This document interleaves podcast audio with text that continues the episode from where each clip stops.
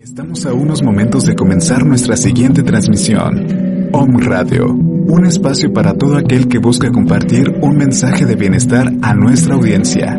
Transforma tu perspectiva a través de nuestros programas de la mano de expertos. Sintonízanos en Facebook Live, YouTube, Spotify, iBooks y Apple Podcast. Comenzamos.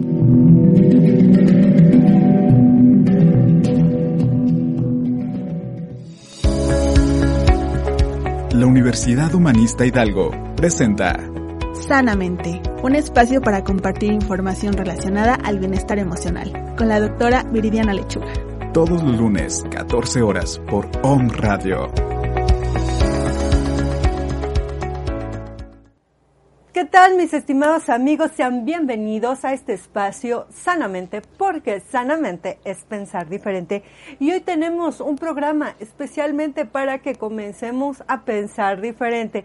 Estamos estrenando este nuevo espacio aquí en Home Radio que siempre piensa en cada uno de sus conductores y nos está ofreciendo un nuevo panorama. Muchísimas gracias Home Radio por este espacio.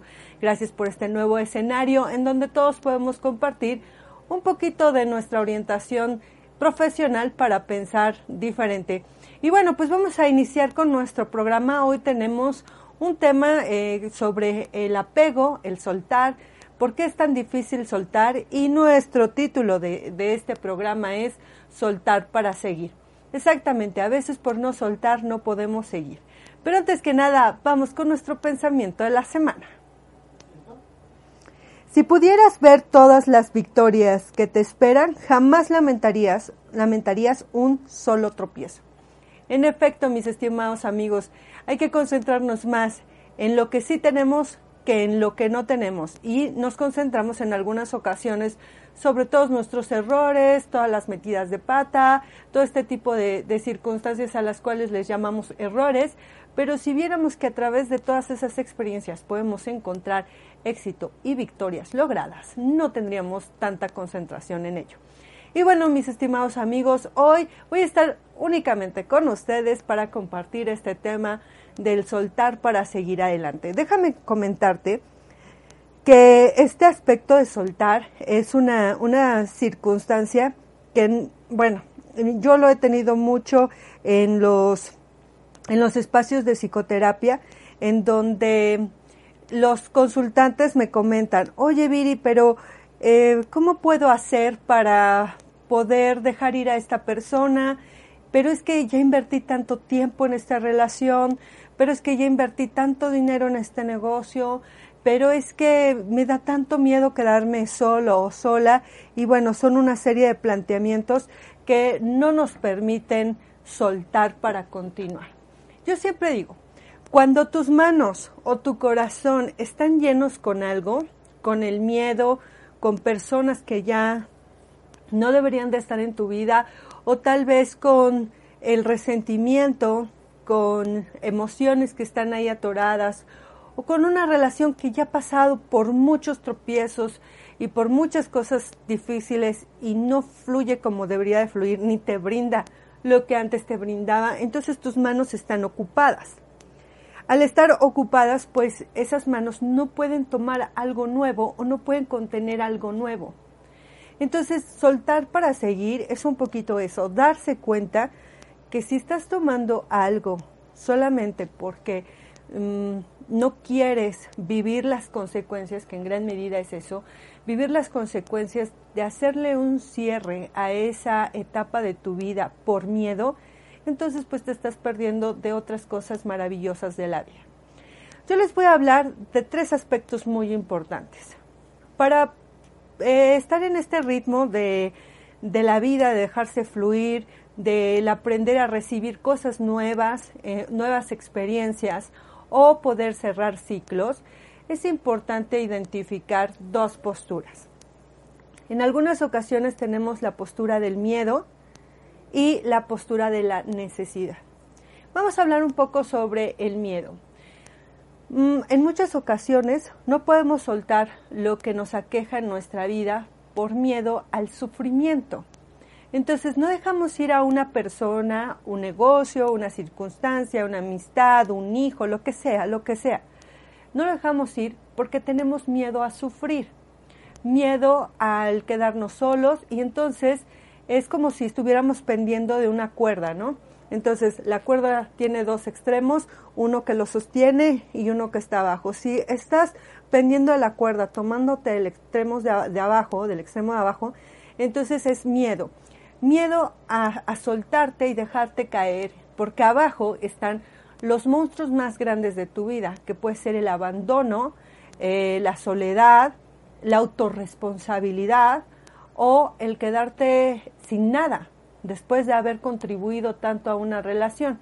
Y entonces esos miedos no te permiten soltar lo que estás tomando hoy en tu vida, que en algunas ocasiones puede ser muy doloroso, puede ser una relación muy desgastante, destructiva, violenta, entre otras muchas cosas más. Y entonces te tomas de la cuerda con muchísima fuerza porque no quieres vivir la, eh, esa, esa transición, pasar esa transición del estar en esta relación al no tenerla.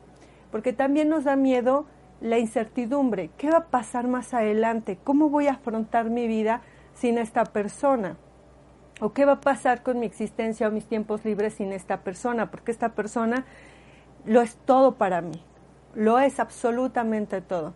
Cosa que esa idea también nos trae muchas repercusiones en nuestra vida. Pensar que una persona lo es todo, mm, entonces algo está pasando en tu vida, algo está ocurriendo que no te das cuenta que puedes repartir todo, todos tus eventos, todas tus habilidades, todos tus recursos en otras situaciones o en otras personas o en otras circunstancias. Como por ejemplo, cuando decimos esa persona es mi todo, es porque no me doy cuenta o no he querido contribuir a otros aspectos en mi vida, como las amistades, mi trabajo, mi realización personal, como el buscar un sentido de vida, tener un proyecto, tener metas, hacer algo con tu existencia y después cuando tenemos esas cosas y comienzan a dar sus frutos, entonces compartimos esos frutos con la persona. Pero en ocasiones no hacemos eso. Reunimos todo eso en una sola persona y cuando ésta se va, pues nos quedamos sin nada. Y entonces este miedo del cual dependemos de esta cuerda que les describo es un miedo abismal, muy grande, profundo, porque me doy cuenta que esa persona lo es todo, es mi diversión, es mi amigo, es mi pareja, es mi confidente, es la persona que me ayuda en muchas cosas, en hacerme una cuenta en Facebook, en pagar la luz, en pagar este, la tenencia, maneja, eh, me ayuda a hacer las compras y entonces me doy cuenta que a esta persona prácticamente está en todo mi día, en todas mis actividades y aun cuando nos peleamos y aun cuando hacemos muchísimas cosas, dependo en gran medida de esa persona. Entonces es una dependencia a través del miedo. Y tenemos otra, que es la de la necesidad.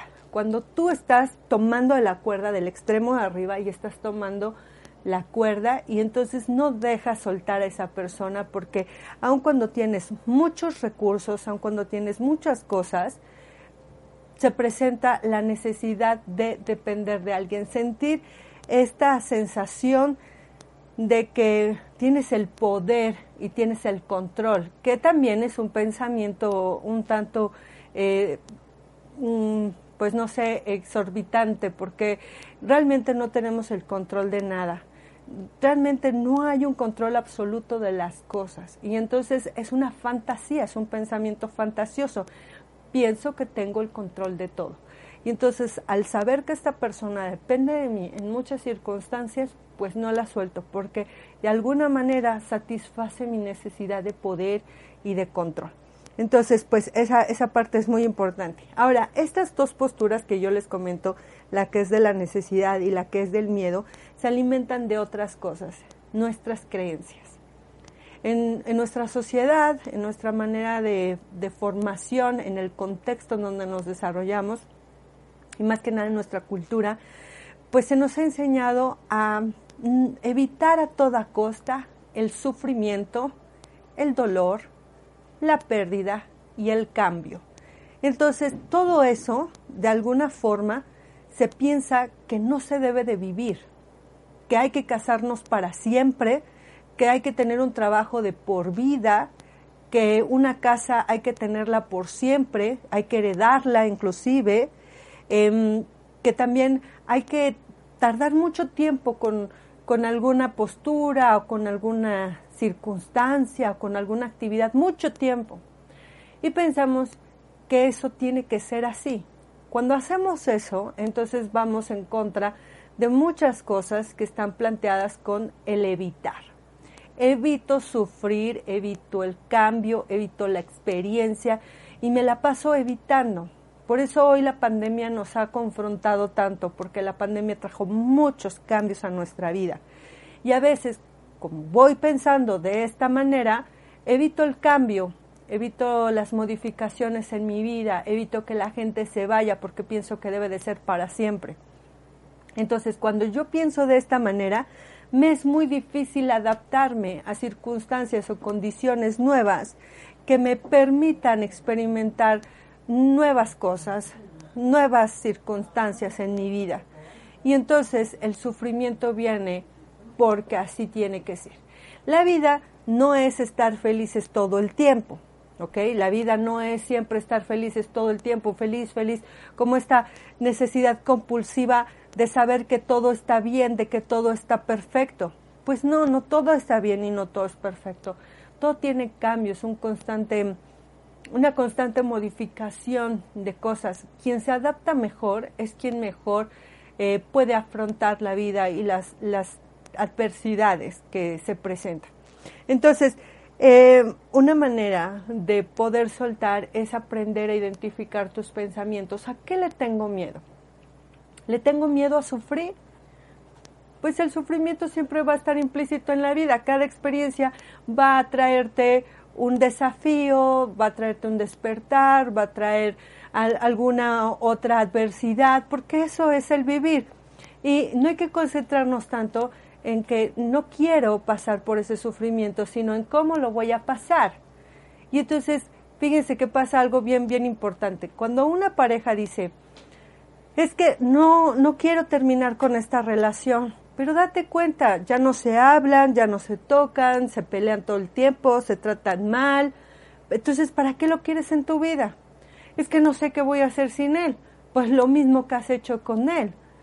Si casi no le hablas, casi no lo tratas, casi no convives con esa persona, no salen juntos, no tienen intimidad, no llevan una vida de pareja, pues no habría ningún cambio si, si se termina la relación.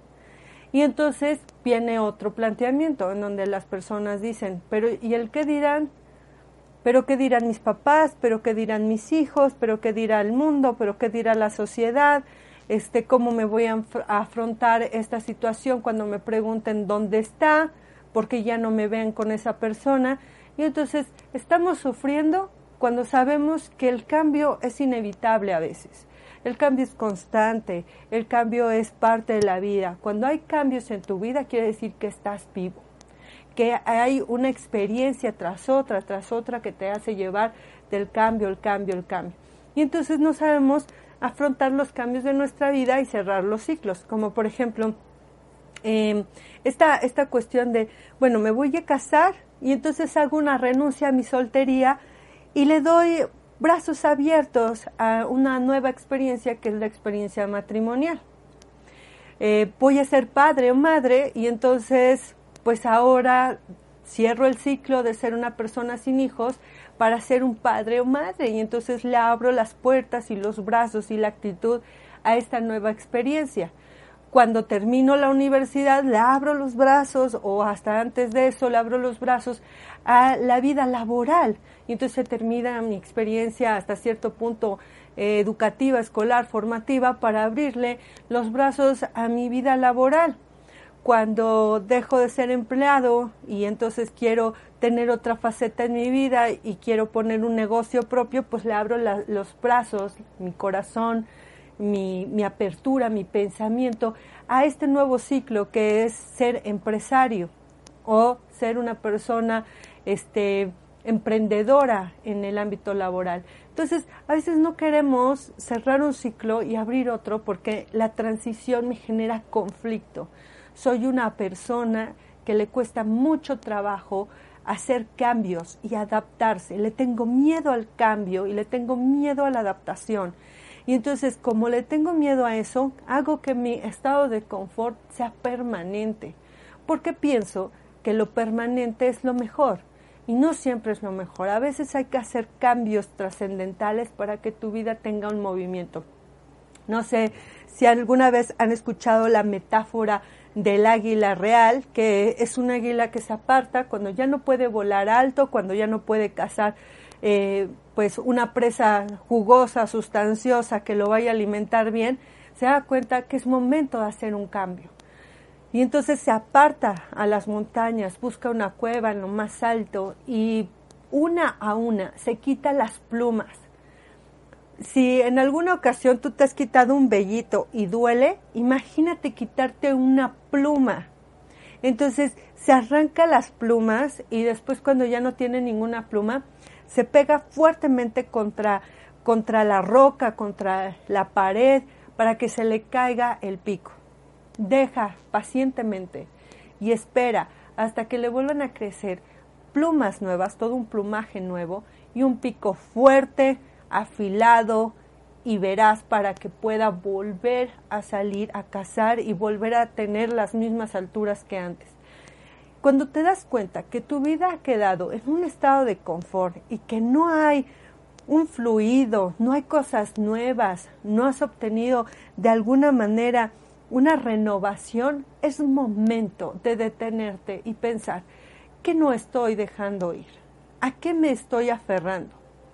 Qué ciclo se ha prolongado tanto que no me estoy permitiendo que cosas nuevas lleguen a mi vida, que cosas o, o, que experiencias nuevas lleguen a mi vida y me fortalezcan. Y entonces es momento de hacer una renovación de vida y comenzar a evaluar qué sí necesito en mi vida y qué no necesito en mi vida.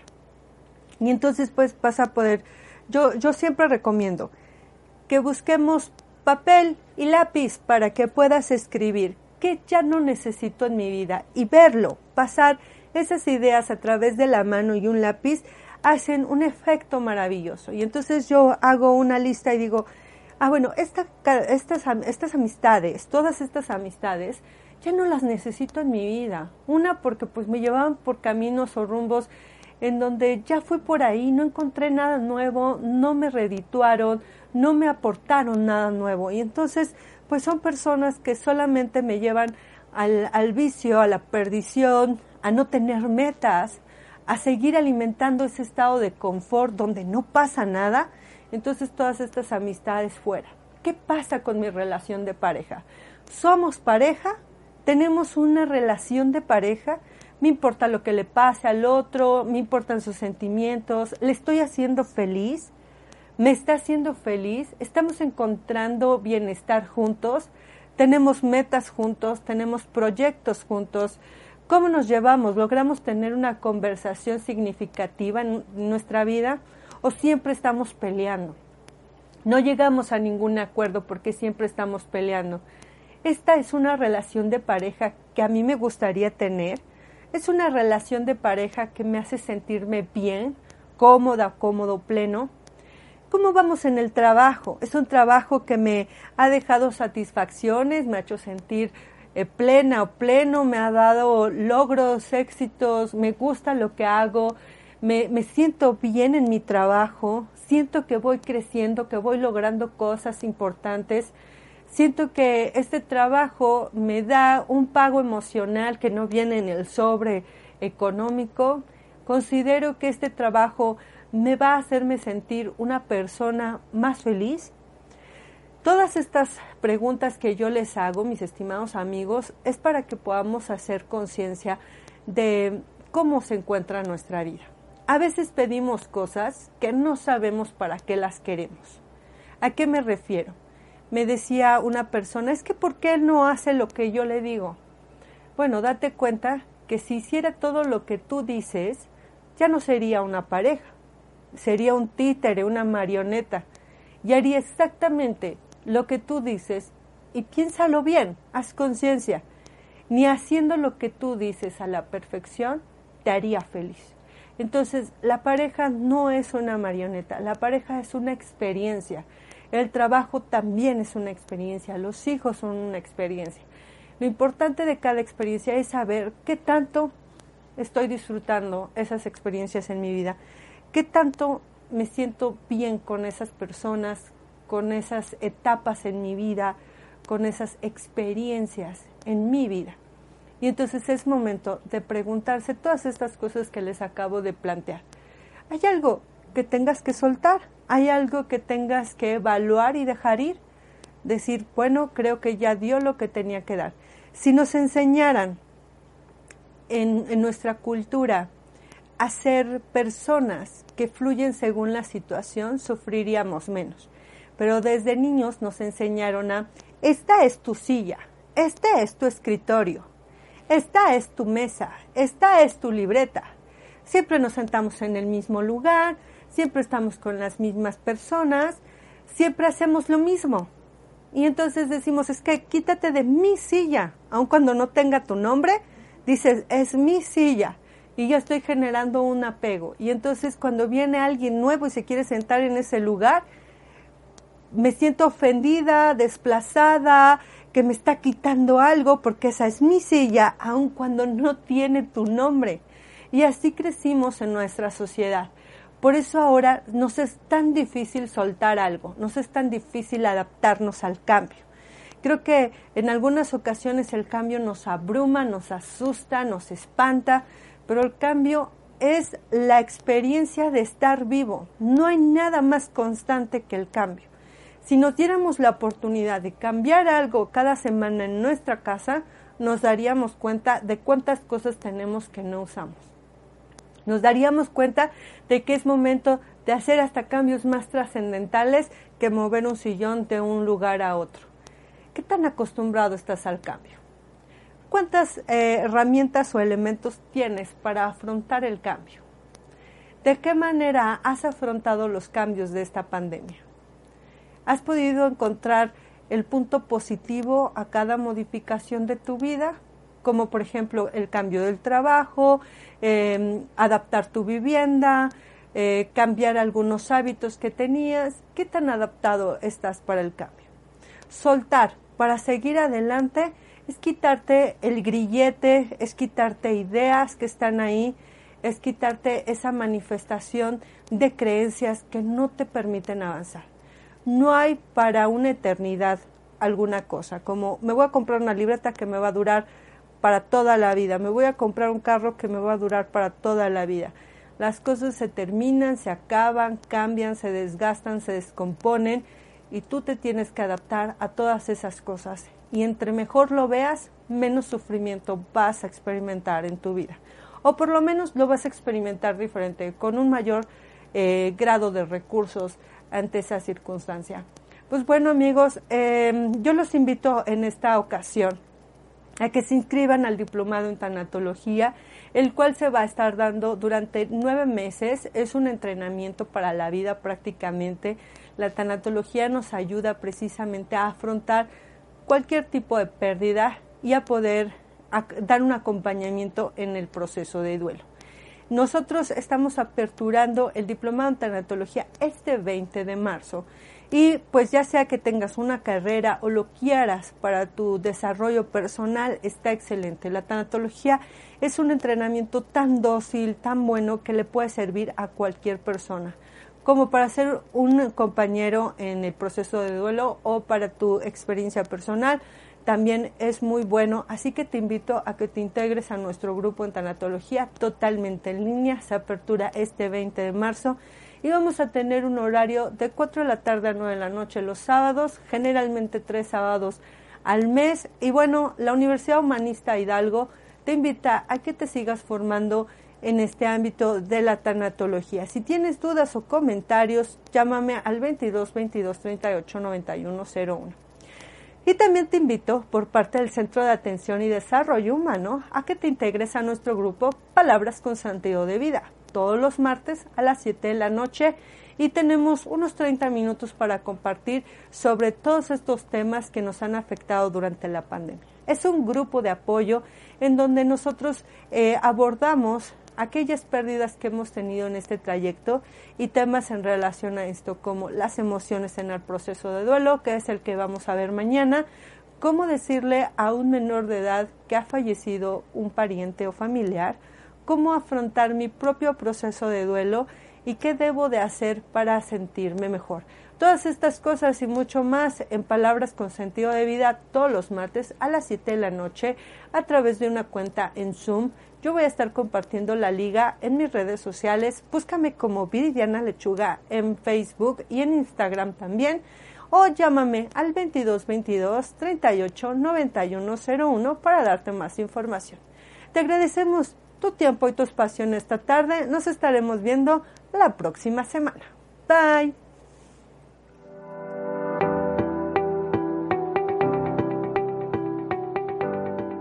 Crisis es oportunidad de cambio. Y si estás pensando en invertir en tu formación, la Universidad Humanista Hidalgo trae para ti el diplomado en tanatología, donde te especializarás en los diversos tipos de pérdidas y el proceso de duelo con profesores altamente capacitados que no solamente compartirán contigo sus amplios conocimientos, sino también su vasta experiencia. Iniciamos este 20 de marzo totalmente en línea con costos muy accesibles. No te lo pierdas, sé parte de la comunidad humanista Hidalgo.